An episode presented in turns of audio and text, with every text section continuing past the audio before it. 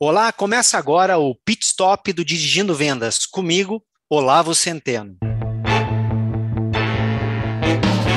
Continuamos a série O Pós-Venda como vendedor número 1 um de novos e.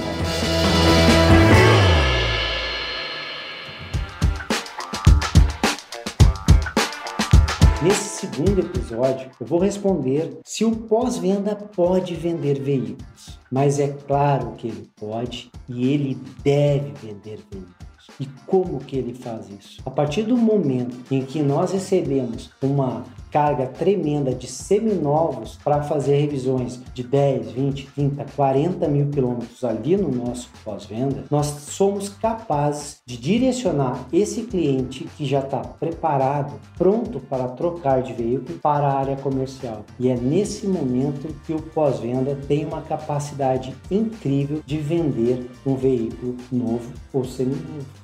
É na hora em que a área comercial e a área de serviços se unem, se encontram e fazem uma proposta irrecusável para aquele cliente que veio fazer uma revisão. A gente tem que entender que uma boa parte dos veículos que visitam o nosso pós-venda, o proprietário daquele veículo está naquele momento ideal para fazer a troca. E aquele veículo que ele tem é um veículo certo para que a gente possa receber como semi-novo e colocar ali no nosso showroom para vender. Nós conhecemos o histórico daquele veículo, nós sabemos tudo que foi feito nele, pois fomos nós que cuidamos daquele veículo. E o cliente, ele conhece o nosso serviço. O cliente conhece o nosso pós-venda. É por isso que é importante entender que sim, o pós-venda pode e deve vender veículos. Como? Apresentando esse cliente para o nosso representante comercial, apresentando o veículo e entregando as informações.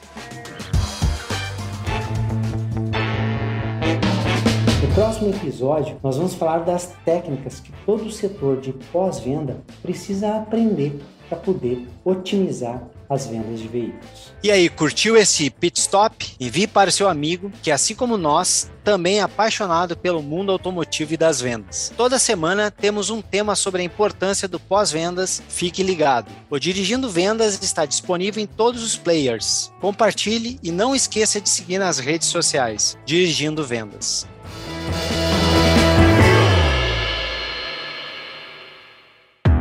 Esse podcast foi produzido e editado nos estúdios da Audio Edge.